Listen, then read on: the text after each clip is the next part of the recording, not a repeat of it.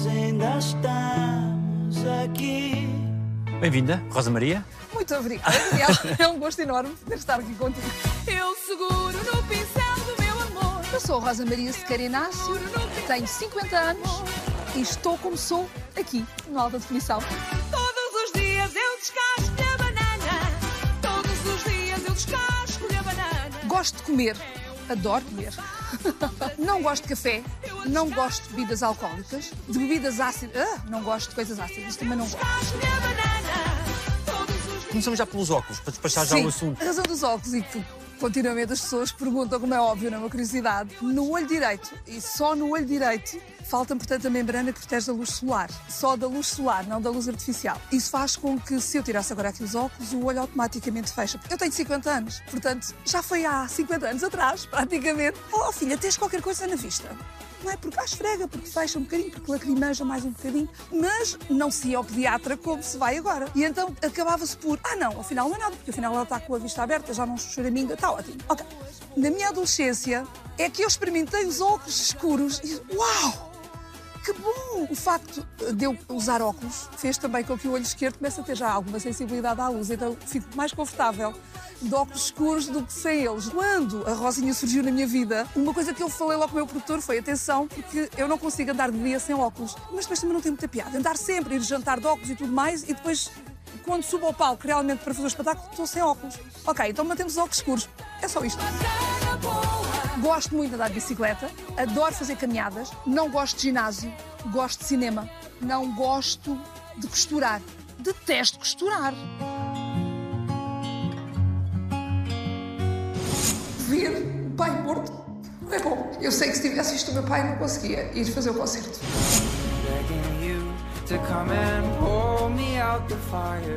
Quando é que te permites não ser a Rosinha? É tão difícil, Daniel, essa pergunta. Sabes porquê? Porque a Rosinha é maioritariamente a Rosa Maria. Porque eu sou muito brincalhona, gosto muito de uma boa gargalhada, tanto de dar como tentar fazer com que as pessoas também soltem uma boa gargalhada. E sempre fui assim. Falo muito, sai a minha mãe. E a parte da brincadeira e ser assim mais malandreca ao meu pai, sem dúvida nenhuma. Portanto, eu sou uma mistura, uma fusão das duas, mas eu chego a casa e é em casa, claro que eu. Ok, estou aqui, sou eu mesma. Não tens que usar saias? Não tem, não tem que usar saias, Daniel. Olha, isto sim é um problema. Não são os óculos, a sério. A Rosinha fez com que eu usasse saias, pior, curtas, com as pernas de fora. Ah, que medo. Tanto que as minhas primeiras imagens são de botas até o joelho. Porque foi uma imposição. Atenção, saias curtas, calções, ok. Mas botas o mais alto possível. E como tu dizes, a personagem Rosinha está muito próxima daquilo que tu és. E tu não tens nenhum preconceito nem estigma em assumir isso, que é muito saudável. Ai não, não tenho, eu vivo tão bem. Eu sempre brinquei muito. E já em pequenina, a primária, os intervalos eram numas floreiras que a escola tem. Ali eram os nossos palcos, logo ali. Com os meus amigos, eu arranjava bailarinos e bailarinas e íamos logo cantar nos intervalos. E eu tentava ser sempre a palhacita lá do sítio. Portanto, eu não tenho qualquer dificuldade em ser o que sou. Eu sou tão feliz, assim, e dá-me gozo, dá-me prazer, aliás, poder brincar com as palavras, poder brincar comigo e poder transmitir isso e brincar com as outras pessoas. Sem receio da imagem que os outros possam fazer de ti ou do que possam dizer. Não tenho. Eu vivo muito bem com isso, porque aceito as outras pessoas. Eu gosto. Mas a outra pessoa não tem que gostar e é livre de dar a opinião. Não tenho qualquer receio. Eu vivo tão bem com o que faço, o que gosto e me dá prazer. Pois fica sempre. Ai, fica sempre no coador. É muito cansativo. Sabes o que é estar fora de casa 200, 200 e tal dias por ano? Não é que eu faça os 200 e tal concertos, mas tenho viagens, não é? Porque eu vou para a Austrália. Nós passamos no verão dois meses no Norte. Mas eu faço com toda a minha entrega, com toda a minha verdade, com toda a minha vontade. Em tudo o que faço na vida, senão não faço. Eu, para além dessa entrega e do que gosto, porque faço porque gosto, ainda me pagam. Tu já disseste que esta é a brincadeira mais séria que tiveste na vida. E é, é a brincadeira mais séria, Daniela, acredita mesmo. Porque eu estava feliz nos meus bailarinos e o Paqui de vez em quando convidava-me para um projeto. Isto porquê? Por ser mulher e tocar acordeão. Como toca acordeão e cantarola, boa, vou convidá-la. E eu, ai não, obrigada. E a declinando. Até que me convidou, eu lembro perfeitamente como este momento agora em que estamos. Eu estava a fazer uma matiné em Pegões e estou lá, as pessoas todas a dançar, tica, tica, tica, todas contentes. Eu vejo entrar o Paquito. Entretanto, acabei o meu trabalho e dirigi-me a ele, perguntei o que é que ele estava ali a fazer. Disse, "Ah, pá, tive uma ideia que só tu podes realizar. E disse-me eu assim, olha, parece-me bem. E eu porquê? Porque esta ideia era eu sozinha com o acordeão. Porque o meu receio era eu com um grupo, eu nunca toquei em grupo, tocava na gaita, foi, foi, foi, lá, lá, lá, lá, lá, lá. E pronto, fazia as minhas festinhas e estava Sozinha? bom. Sempre sozinha. Ok. E ele disse-me, ok, Rosa, mas agora és tu sozinha. Com letras assim, brincalhonas. Olha, eu gosto disso, vamos experimentar. A razão de eu aceitar nesse momento foi o meu pai estar já muito doente nessa altura. E eram os meus pais que me ajudavam a carregar e descarregar a aparelhagem. E a minha irmã também. Calhou uns anitos até ir para a tropa. Na realidade, nessa altura, o meu pai estava já muito mal. E eu estava a subcarregar muito a minha mãe. E então, quem sabe se é agora que tinha de ser? Gravamos. Vamos lá ver. E gravámos. Com a boca no pipo e o dedo no buraco. E parece que com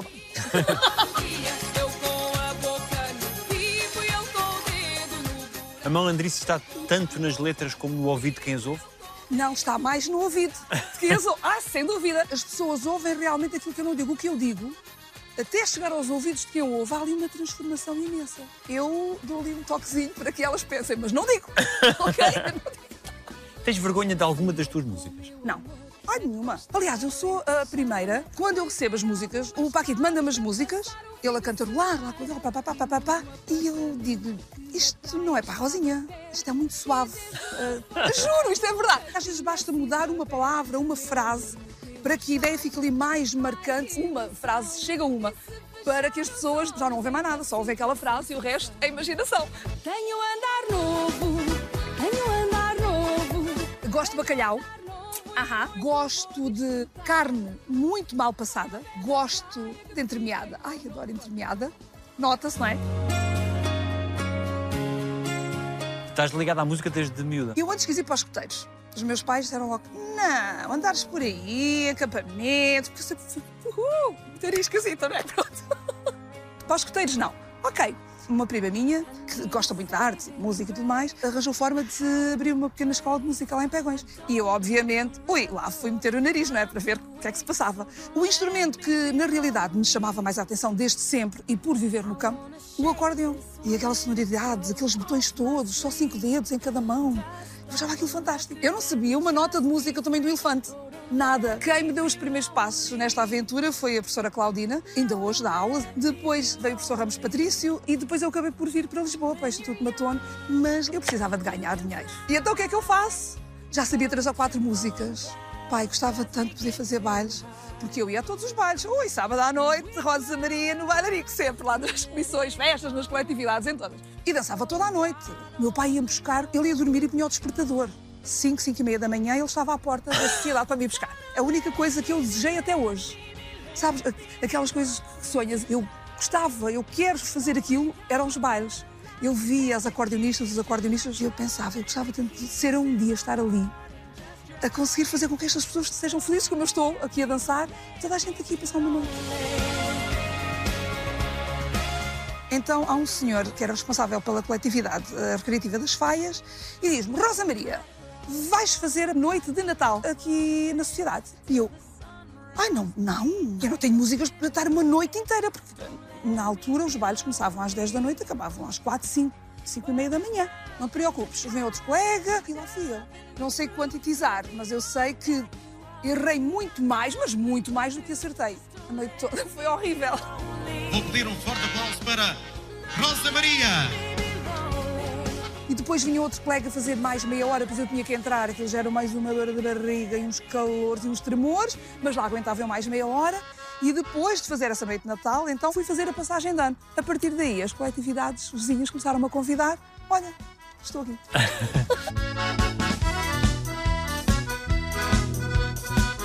Quando estudaste em Lisboa para tirar o curso, isso exigiu de ti um sacrifício grande, porque era ao fim de semana, tinhas que acordar muito cedo. Sim, era. É, não era fácil. Eu e a minha irmã viemos as duas para Lisboa. Só que as aulas eram ao sábado, nós andávamos a estudar na escola secundária de Montijo. Todos os dias nos levantávamos às 6 da manhã para irmos para a escola e chegávamos às 20 para as 8 da noite. Sábado, que poderia ser possivelmente o nosso dia de mais descanso, não podíamos, porque tínhamos que nos levantar às 5 e meia da manhã para apanharmos o comboio, depois chegar ao Barreiro, apanhar o barco para ir para Lisboa, apanhar o táxi para ir para as aulas. Chegávamos às 3 da tarde a casa. O que é que tínhamos para fazer? Os meus pais estavam a trabalhar, então era dia de mudar ah, os lençóis das camas, não é? fazer a limpeza geral à casa, limpar a casa de banho, limpar a cozinha. Isso era trabalho meu com a minha irmã. A casa de banho e cozinha não, muito obrigada, portanto ela era mais os outros trabalhos. E fazer o jantar. O domingo era o nosso dia, mas tínhamos que estudar música. E os trabalhos de casa da escola para fazer. Quanto é que ganhavas por cada baile? Olha que giro, vou-te dizer, cheguei a ganhar 15 contos no início, depois passou para 25, 35, 40 contos. Era bom, eu ganhava muito dinheiro nos bailes. Andava tão feliz, já não precisava pedir dinheiro aos meus pais. Porque repara, meu pai era camionista, trabalhava com caminhões de madeira. Minha mãe, desde os 8 anos, trabalha no campo. Ela tem praticamente 76 e continua todos os dias a trabalhar no campo, domingo a domingo. Mas é porque, pronto, eh, eu tinha que sair assim um bocadinho louca alguém, sai a minha mãe. Eu preciso me sentir autossuficiente. Porque hoje é hoje, amanhã é outro dia. E eu tenho que saber que, não tendo trabalho hoje ou amanhã, eu posso continuar a viver. Isso é essencial para mim. Eu tenho que ter uma segurança monetária. Eu sou mulher. E o facto de ser mulher, envelheço, entre aspas, mais rápido do que um homem em palco. Eu, pelo menos, tenho essa visão. Eu não tenho qualquer tipo de problema de hoje deixar o palco e voltar à vindima. Terei mais algumas dores nas costas, como é óbvio, não é? Isso não me assusta. O trabalho nunca te assustou. Nunca, seja ele qual for. Eu sempre fiz com gosto os dias de verão em que andava a apanhar tomate. Hoje em dia é tudo ah, com maquinaria, mas antes era à mão. E nós andamos muito curvados, não é? Porque os tomateiros são muito baixos. E o sol a bater-nos nas costas horas a fio, enquanto houver caixas para encher, tu não te levantas. Só depois de todas as centenas de caixas estarem cheias é que vais carregar as caixas à cabeça para o caminhão ou para o trator. Isso é duro.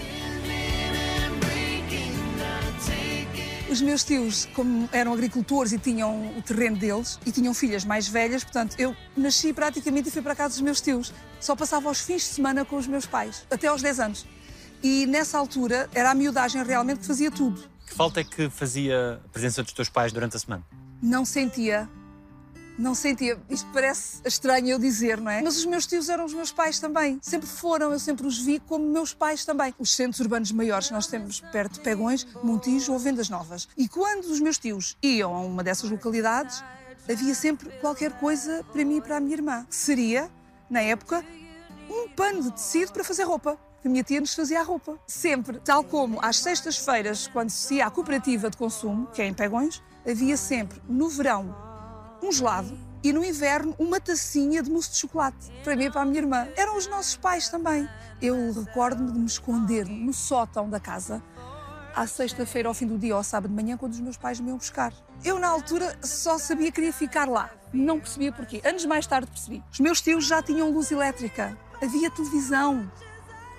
Os meus pais tinham candeeiros a gás e candeeiros de petróleo. A televisão era com uma bateria de carro. Eu recordo-me de chegar a casa dos meus pais e andar a palpar as paredes à procura dos interruptores. Nunca nos faltou nada, graças a Deus. Não posso dizer que tinha a bicicleta XPTO, ou essas coisas assim. Não tinha, mas também não fazia falta nenhuma. Os nossos sábados, os nossos domingos, com os nossos pais, eram engraçadíssimos. Acordávamos, uhul, cama dos pais, fazer cócegas à minha mãe. O meu pai ajudava-nos a fazer cócegas até a minha mãe se embora. As noites de fim de semana, nós na cama dos meus pais, porque o meu pai gostava muito de cantar e ensinava-nos imensas cantigas infantis e das doce, na altura músicas das doce, e nas nossas viagens de carro, sempre. O meu pai a cantar, a bater palminhas e a dançar connosco, a fazer coreografias para nós fazermos também. O meu pai que sabia muitos contos, muitas histórias. Era tão lindo, tão lindo, histórias de príncipes e princesas. Era tão lindo, adorava. O dia 1 de setembro continua a ser um dia de dor ou de memórias? Ah, falta, muita falta. É falta, basicamente isso. Nós sabemos que todos temos que partir, não é? Ninguém é eterno aqui. Mas, seja qual for a situação, eu acredito que ninguém está preparado para ver o outro ir embora, não é? Eu sei que o meu pai não está cá, percebes? Eu sei que ele não está, é óbvio. Mas eu falo imenso do meu pai. Quando estou muito feliz e quando estou muito infeliz, ele continua comigo. As coisas continuam se, se nós alimentarmos, se nós quisermos que elas continuem connosco. E, e o meu pai continua comigo, oh, sem dúvida nenhuma. Estavas nos Açores. Eu estava nos Açores, em São Miguel. Eu fui para São Miguel fazer um concerto, fiz o meu concerto, beijinhos, fui-me embora, fui para o hotel, deitei-me. Eram sete da manhã, o meu telefone do hotel mesmo toca. E eu atender à minha irmã. E ela disse: Mana, acabaram de ligar do hospital. E eu, ok. Não disse mais nada, mas não lhe perguntei mais nada. O meu pai não estava bem. Eu sabia que ele não estava bem. Ele já há muito tempo não estava, mas estava pior. E eu viajava, eu ia para os Estados Unidos, depois, claro, não venho em duas horas dos Estados Unidos para cá, não é? E eu sabia que se eu estivesse fora as coisas não podiam estar à minha espera, então acabei por deixar os documentos com, com, com o Hugo e para que ele pudesse dar andamento às coisas. E liguei-lhe e disse: Hugo, já aconteceu, agradeço que trates das coisas. E assim foi. E depois fui para a terceira. Foi a minha primeira vez na terceira. Essa nunca mais me vou esquecer. Fui fazer o concerto, tinha um concerto nessa noite também. Claro que o Paquito perguntou: queres voltar? Queres que eu uh, arranje um voo? Tento arranjar um voo para voltar já? E eu disse: não. Eu não posso fazer mais. Na realidade, eu tinha feito, uh, pelo menos assim a minha consciência medita, eu tinha feito tudo o que eu tinha conseguido pelo meu pai. Andou muitos anos doente e precisava de muitos tratamentos. E mesmo eu andando aqui neste vai e vem, volta e estás e não estás, quando eu não podia, arranjava alguém sempre que pudesse uh, ir uh, fazer os tratamentos com o meu pai ou ir a alguma consulta. Quando era possível, de qualquer forma, imagina, eu, eu ia tocar para o Algarve e dizia logo: Olha, se isto é Algarve, nós em duas horas conseguimos estar aqui, portanto, eu, nem que seja às 5 da manhã, eu tenho que estar em casa porque eu às 5 da manhã tenho que sair com o meu pai para Lisboa para fazer tratamentos. E assim era. Eu vinha fazer os tratamentos com o meu pai, fazer exames, o que fosse. Se ele queria experimentar algum médico, vamos a esse médico, vamos lá então. Quando ele teve acamado, a mesma coisa, claro, porque ele também acamou. Quando eu não ia trabalhar, fazia questão, porque o meu pai gritava 24 horas por dia. E eu acabava por as noites que vinha à casa, ir para casa dos meus pais para que a minha mãe pudesse então dormir um bocadinho. E eu ficava ali, eu não fazia nada, ele só sabia que estava ali alguém, não é? Porque o meu pai estava consciente. Meu pai morreu consciente. Eu vou dizer uma coisa que pode parecer e até pode chocar alguém, mas uh, é verdade. Uma coisa boa que poderá ter acontecido ao meu pai, na minha perspectiva, foi o meu pai ter partido. É um bocadinho estranho de se dizer, mas é verdade. O meu pai estava literalmente a apodrecer em vida. Da cintura para baixo, o meu pai tinha buracos da cor deste vestido, assim, que deitava um líquido putrefacto, com cheiro nauseabundo, e que não tinha como regredir aquela situação. E ele só ia piorar. Daí o meu pai gritar, obviamente, porque tinha dores insuportáveis, e hum, o facto de ele partir, fisicamente, ele descansou, não é? Porque já não sentia a dor. Isto é, é, estranho de uma filha dizer, não é? E é difícil, mas ah, quando o meu pai partiu, eu pensei, finalmente ele descansou.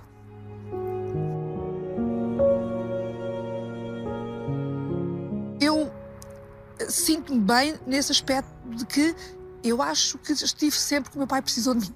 Portanto, não tinha lógica eu ir anular o concerto depois de eu já não poder fazer nada. Como é que foi esse concerto? Não sei. não sei. Esse não sei. Logo quando desci do avião, o senhor que me foi buscar disse-me: Rosinha, vai ficar hospedada numa rua onde vão haver largadas de touros. Portanto, se quiser, pode ver. Eu pensei: Obrigada. Eu disse: Ah, não, eu nunca disse. O meu pai tinha falecido. E eu disse: Não, não, não, não, muito obrigada. Eu vou para o quarto, vou ficar por aqui. Agradeço-lhe imenso. Fiquei a estar toda sossegadinha no meu quarto. Lembro-me depois de fazer som e que o palco era um palco pequenino. Não perguntes mais nada que eu já não sei mais. Só sei isto desse dia, só sei isto. Eu só tinha avião no outro dia, ao fim do dia, conseguiram-me um voo mais cedo, atrasaram um bocadinho o funeral do meu pai, mas sabes, aquele velho ditado, olhos que não veem, coração que não sente. Eu depois percebi que se tivesse visto o meu pai antes de ir para o palco, eu não conseguia. Aí já não ia, não conseguia. A minha preocupação, desde que eu soube que o meu pai tinha falecido, a partir desse momento deixou de ser o meu pai. Passou a ser a minha mãe e a minha irmã, que é óbvio, não é? A minha mãe, porque sabia que eu estava no sítio para fazer uma festa. E sabia que o pai tinha falecido. Como é que ela vai fazer aquilo? E a minha irmã, obviamente, porque é a minha irmã, uma dor imensa também. E o ver o pai morto não é bom. Ou a mãe, claro, ou a pessoa que se ama, não é bom. De todo, não é? Eu sei que se tivesse visto o meu pai, não conseguia ir fazer o concerto. Eu cheguei, abracei a minha mãe, a minha irmã, as minhas primas, claro. E não cheguei perto do meu pai. porque eu não queria que a minha mãe me visse com o meu pai. Depois, entretanto, ao fim de um bocadinho, a minha mãe foi à casa de banho, foi à rua, não sei. E aí sim, eu fui desfiz do meu pai. E ele foi. E eu continuei. Mas é isso, será o meu pai, claro que sim. Que é que aprendeste com ele? honestidade. Meu pai era uma pessoa muito honesta e muito verdadeira. A pior coisa que podiam dizer ao meu pai era mentiste-me. Ou disseste uma mentira, está fora de questão. Meu pai não dizia mentiras, nem para se defender. Ele dizia isso, não vale tudo na vida. Queres uma pastilha? Se não tens o dinheiro, não pode ser a pastilha. Impensável. Esquece. A minha mãe também é muito de ganhar dinheiro para não faltar, para se ter. E daí talvez essa necessidade desde miúda, precisar, gostar de ter o meu dinheiro. Ele faleceu com uma cirrose medicamentosa, não é? É verdade, uma coisa estranha, não é? Porque normalmente nós associamos a problemas de álcool e tudo mais. E eu conheci o meu pai a beber. O meu pai bebia vinho tinto, bebia cerveja e um café com um bagaço ao almoço. Eu lembro perfeitamente. E a miúda do meu pai bebeu o seu cafezinho e o seu bagacinho ao almoço, só, ao fim do dia. E à noite meu pai nunca bebia. Ah, Não lhe sabia bem a bebida. O meu tio, irmão do meu pai, eles eram dois irmãos, meu tio sim faleceu com uma cirrose, infelizmente. E o meu pai, desde o dia que o irmão faleceu, meu pai prometeu que nunca mais bebia, desde o dia que o irmão faleceu. E nunca mais bebeu. E ele queria muito que tu bebesses sumos. Hoje em dia, os pais, ai não, porque tem açúcar e não sei o. Não, meu pai era ao contrário. Meu pai ia beber o seu cafezinho ao fim de semana e levava as filhas. E todos os pais, normalmente, levavam os filhos. Toda a gente bebia o seu sumo, não é? Na altura, sumol, laranja ou ananás, claro. Mais tarde, teria porque já era a loucura, laranja era, Não havia mais nada, era isto. E eu não queria. Queres, queres. Então, um de laranja. No outro fim de semana, como eu não tinha bebido de laranja, era um de ananás. Ele ainda viu o teu sucesso?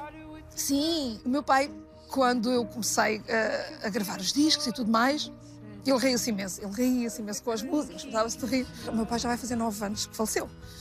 Mas sempre que estava internado, se eu viesse fazer um programa de televisão, tocava na campainha, aquela campainha de emergência. Sim, sim, sim, diga se é. É a minha filha que está a dar na televisão. Tinha esse orgulho. E sempre apoiou. Meus pais nunca nos disseram faz isto, faz antes isto. Deixaram-nos sempre bater com a cabeça para perceber, afinal, ah, pois se calhar, não é por ali.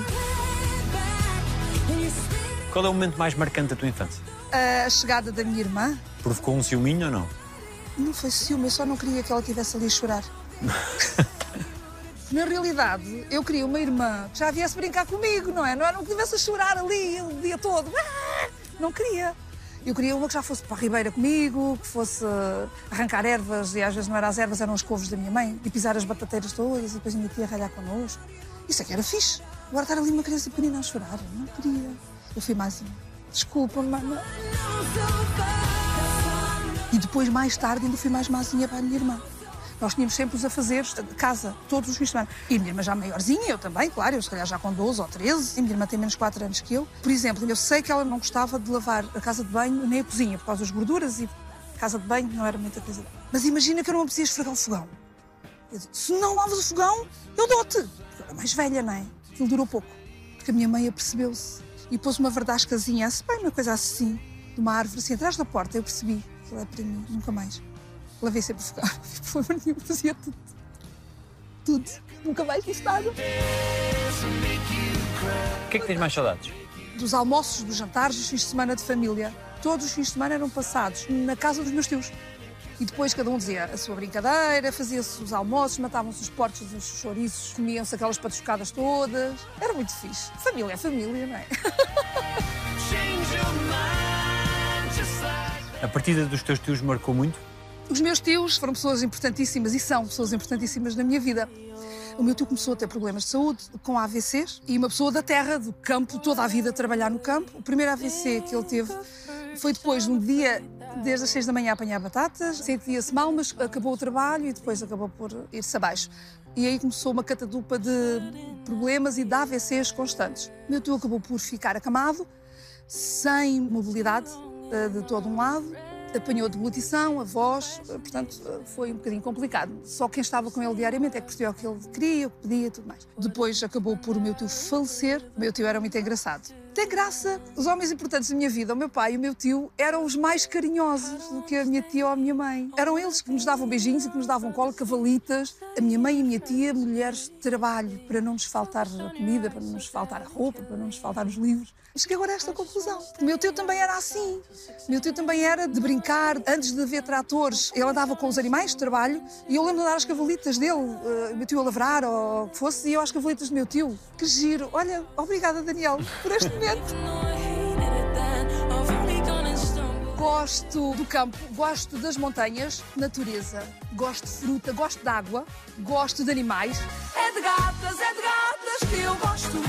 Dos vários animais que tens, tu continuas a gostar mais de gatas? Olha, para além de não beber, também gosto de cadelas, ok? Eu gosto realmente de animais e sempre gostei. Isto já vem, caso dos meus tios, agricultores, vacas, vacas leiteiras, bezerros, éguas, cavalos, mulas, burros, machos, galinhas, perus, porcos e tudo mais. Mas lá está, os porcos e galinhas era para comer. E eu, hoje em dia, os animais que tenho eu não como, seja ele qual for. Sou incapaz de pensar, vou matar uma galinha para comer. Eu andei aos beijos quando ela nasceu. Eu tenho galinhas que me subiam para os pés para eu andar com elas ao colo e quando andava a distribuir milho. Mas é comer os meus animais, não é? Eu lavo a mesma para o meu gostas de uma boa mariscada, não é? A que é que te sabe a mariscada? Sabe-me amar sabe-me amar. Tu cuidas-te muito, cuidas muito da tua saúde. É natural. Eu não sou nada esquisita em comida. Dei-me pão, dei-me queijo, um copo de água, dei-me fruta. Adoro fruta. Eu não devia comer pão, não é? Mas eu adoro pão. E de coentrado? Olha, não fosse eu ali, vizinha do nosso grande Alentejo. Eu adoro coentros, adoro uma boa coentrada, sim senhor. E faço coentrada muda, não é só pezinhos de coentrada. Eu faço um arrozinho de coentros, faço uma sopinha de coentros, tudo o que seja de coentrada, comigo mesmo. Eu faço sempre de coentrada. Eu faço sempre de coentrada. Uma das conquistas que tu tens pelo teu sucesso é viajar. Sim. E eu fiquei muito curioso de como é que tu foste parar à Namíbia. Também eu? Não foste só tu, eu também fiquei. Como é que é possível? Há uma comunidade de portugueses? É que... Sim, olha, foi a Confraria do Bacalhau. E há realmente lá uma comunidade simpática de portugueses, mas sabes que ali depois também vêm portugueses da África do Sul, Ok. Angola. Eu, quando me surgiu o convite, Namíbia, ah, ninguém está enganado, Namíbia mesmo, Namíbia. Ah, não, é porque há um- uma festa, vai haver uma festa portuguesa e querem que tu vás. Eu vou, oh, passada, claro que vou. Quando vais nessas viagens, o que é que levas no pacote? Ai, imensas coisas. Eu tenho um pacote considerável. Eu levo imensas coisas. Mas eu também gosto muito de uma mala. E levo sempre uma mala enorme. Muito bem. E levo os meus discos, levo as minhas roupas de rosinha, das minhas pessoais, levo as minhas, minhas make-ups, essas coisas. Eu levo no pacote. Ai, eu levo sim, senhor. Que presentes é que tu já recebeste assim mais diferentes? Cuecas fio dental. Pacotes imensos. Às vezes são pacotes que são sacas da farinha. E que depois as pessoas escrevem: Rosinha, dá-me o teu pacote, Rosinha, eu também levo no pacote. Óculos, imensos óculos. E há uma festa académica do Politécnico em Lisboa, o grupo de mecânica, em que tem um bocado uma caixa de cartão com óleo, com um cartaz enorme a dizer: Rosinha, deixa-nos mudar-te o óleo. Muito bom! Vestibular mecânico, curso mecânico. E quando atuas ali pela região centro, gostas mais de atuar aonde? Onde é que gostas mais de tocar? No centro é que se faz a festa, isso é sem dúvida, não é? Mas atenção, é no centro das localidades onde vou. Eu lembro-me de ter ido, não me recordo o nome da aldeia, Trás-os-Montes, interior, muito interior. Era uma aldeia que tinha, sei lá, 10 casas habitadas. E eu perguntei a um senhor: mora aqui muita gente? Oh, filha, em dias bons somos 40. E a festa tinha 3 mil pessoas no verão. Por causa dos imigrantes, das aldeias eh, vizinhas, e essa marcou-me por isso. Mas depois tenho também, por exemplo, uns bons santos populares em Lisboa, não é? Nós temos assim 20, 30 mil pessoas à frente a cantar as nossas músicas. É muito bom. Pois é no centro que se faz a festa. É-te essencial dar essa alegria aos outros. Sim, até não é tão bom. Há coisa melhor. Já foste a lares por ti, só para alegrar as pessoas. Sim, eu acho que nós deveríamos dar mais atenção, mais ouvidos aos nossos velhos. E eu digo velhos com muito amor. São experiências, são pessoas com uma experiência enorme, com histórias verdadeiras, maravilhosas e que nos podiam ensinar tanto. E eles já fizeram tanto por nós. Nós deveríamos também conseguir dar-lhes mais. Olha que engraçado. Tu estás-me a fazer ver coisas tão giras, porque a semana passada recebi uma mensagem de um número que eu não tenho na lista telefónica e respondi simpaticamente com um bonequinho, um beijinho e veio uma resposta. Com certeza que não sabes quem eu sou. Sou a Mena, a filha de uma senhora que estava no lar e que tu tão carinhosamente animavas todos eles e quando te vejo apetece-me agradecer-te. Como era lá bem pertinho da minha casa, então eu todos os dias estava lá sempre. E a ver se já comeu, e se tomou medicação, e se teve dores, e se dormiu, e se hoje a perninha está melhor. E depois estava sempre a contar anedotas. Os que andavam, se eu ouvisse lá um ai, vamos passar aqui um bocadinho, dá. ia cantar com eles. Outras vezes levava o acordeão. Então ensinem-me lá vocês aí uma- umas valsazinhas do vosso tempo, ou umas coisas assim. E eles uns cantaroavam. E eu tentava lá tocar o que eles estavam a cantar, fazia a volta, dava um beijinho, não sei o quê, depois ia para casa dormir ou fazer alguma coisa. Ao fim do dia lá estava outra vez. Tem uma cerâmica. Gosto de pessoas alegres, sorridentes, gosto de pessoas com o astral lá em cima. Gosto de tomatada. É uma sopa alentejana. Uma sopa alentejana. Eu mexo nos telhões do meu amor. Eu mexo nos telhões do meu amor. Eu imagino o teu amor que é tão visado nas letras. Eu sou certamente a mulher mais romântica que Portugal já viu. É sempre para o meu amor. Eu tenho 150 músicas basicamente para o meu amor. É fácil ter um amor com a vida que tu tens? Não. Não. Que falta é que isso te faz na tua vida? Que prioridade é que isso é para a tua vida? Sabes que não posso dizer que tenha sofrido por isso ou que tenha sentido falta disso. Eu tenho um trabalho que, ó, no verão, simplesmente não estou em casa, não, não venho a casa. E nem toda a gente consegue aceitar, não é? Ou viver isso. Depois, aos fins de semana, mesmo no inverno, eu continuo a trabalhar aos fins de semana. Isso é quando as pessoas normalmente estão em casa, não é? É o fim de semana, eu também não tenho. Eu tenho um namorado, não é? O meu companheiro, é mais que um namorado, é um companheiro que compreende e aceita. Nem sempre é fácil, eu sei que não. E principalmente porque ele vive em França. A vida dele é toda em França. Há 20 anos que vive lá e que tem a empresa lá e que, que tem o trabalho e os funcionários, é tudo lá. Nunca eu lhe iria dizer, olha, mas se calhar era melhor vir para cá. Ou então nunca ele me irá dizer, aliás, já falámos disso, e ele diz que nem pensar, tu és muito boa naquilo que fazes, as pessoas gostam muito de ti e tudo mais, portanto, estamos aqui neste impasse de que um está lá e outro está cá. Não é fácil, mas eh, acredito piamente, acredito mesmo que vai dar certo. Sim. Olá, boa tarde, meu amor. Passei para te dizer que sim, és tu. És tu, sem dúvida alguma, a mulher da minha vida. O projeto de constituir família e ter uma vida dita normal Sim. faz parte dos teus planos? O constituir família, eu já não poderei, possivelmente, devido à minha idade. Já não é uma idade tão recomendável assim para correr o risco de, não é? Eu, eu tinha 31, 32 anos e lembro-me de o meu relógio biológico começar a- ali a tocar o alarme. Assim, ups, agora sozinha, se calhar vai ser difícil de conseguir acalmar este relógio. Pronto, não foi, não foi. Não sofro por isso. Tenho meu sobrinho que eu amo, que é assim, o meu rapagão da minha vida, não é? Não, não, não faz sofrer, isso não me faz sofrer. Gosto de música clássica, não gosto de aprender música clássica e acordeão. Gosto de pássaros, da liberdade dos pássaros. Gosto de andar de avião. Acho que gosto muito de me atirar de paraquedas, só não sei porque a minha mãe não deixou, porque eu tentei. Sentes que estás a aproveitar bem esta fase da tua vida? Estás a fruir deste sucesso e desta atenção e, de- e estás a curtir isso?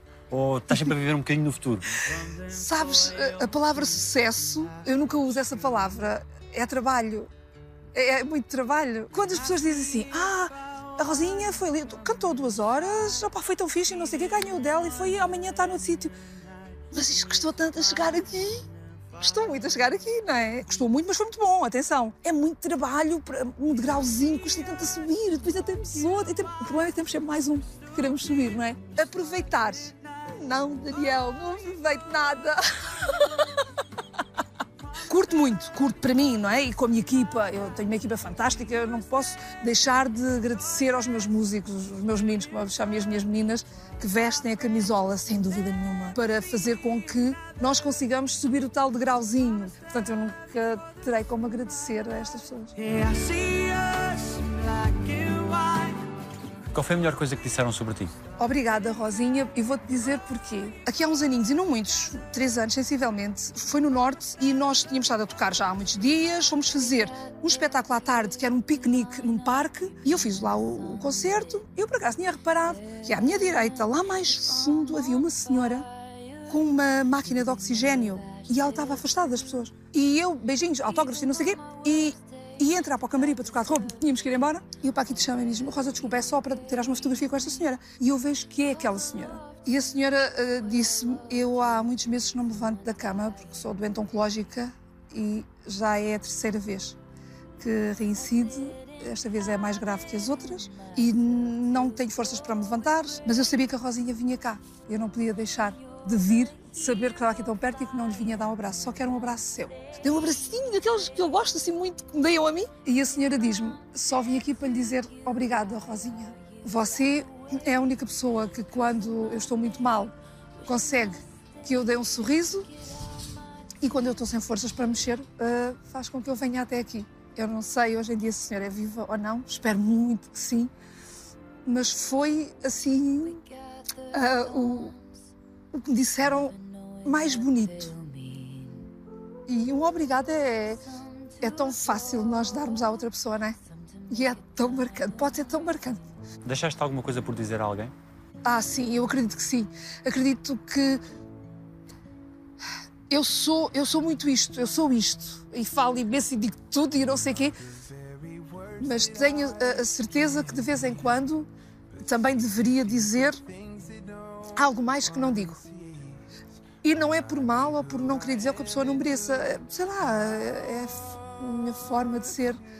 Por exemplo, à minha irmã, ao meu sobrinho, à minha mãe, o meu pai já foi, os meus tios, deveria dizer mais: eu amo-vos tanto. Sabes? Não é uma palavra que a família nós tenhamos usado muito. Sentimos e não verbalizamos. E é, é tão bonito, nós podemos verbalizar. Outra coisa que eu vou levar daqui. Vou pôr em prática. Não, a sério, às vezes eu penso nisso e acabo sempre por não o fazer. Se pudesses dizer uma última coisa ao teu pai, o que é que dirias? Obrigada, pai. A gratidão é enorme. A, grati- a gratidão por ele me fazer quem eu sou. Tal como a minha mãe, os meus tios, as minhas primas. Eu sou aquilo que eles me encaminharam e me ensinaram a ser. E eu sou tão feliz assim e sou-lhes tão grata por isso. O que é que dizem os teus olhos? Como não podia deixar de ser obrigada! Obrigada, obrigada, obrigada a toda a gente. Daniel, eu sou Rosa Maria de Pegões, nunca na vida pensei ir à Austrália, nunca na vida pensei estar aqui contigo. Percebes? Ir à televisão. As pessoas convidarem para ir à televisão. Eu sou aquela dali, do outro lado do rio, estás a ver? Está lá. Quem sou eu? Como é que eu posso agradecer a estas pessoas que me, que me seguem, que vão ao Facebook Rosinha Artista ou ao Instagram Rosinha Artista e estão lá a mandar-me um beijinho, todos os dias a desejar-me um bom dia, todos os dias a dar-me força, todos, "Ei, és a maior, ou seja o que for, todos os dias. As pessoas ouvem a minha música, as pessoas divertem-se com as minhas músicas, as pessoas fazem vídeos, mandam vídeos. Oh, meus queridos, obrigado, obrigado, obrigada. Obrigado. Ai, que agradeço.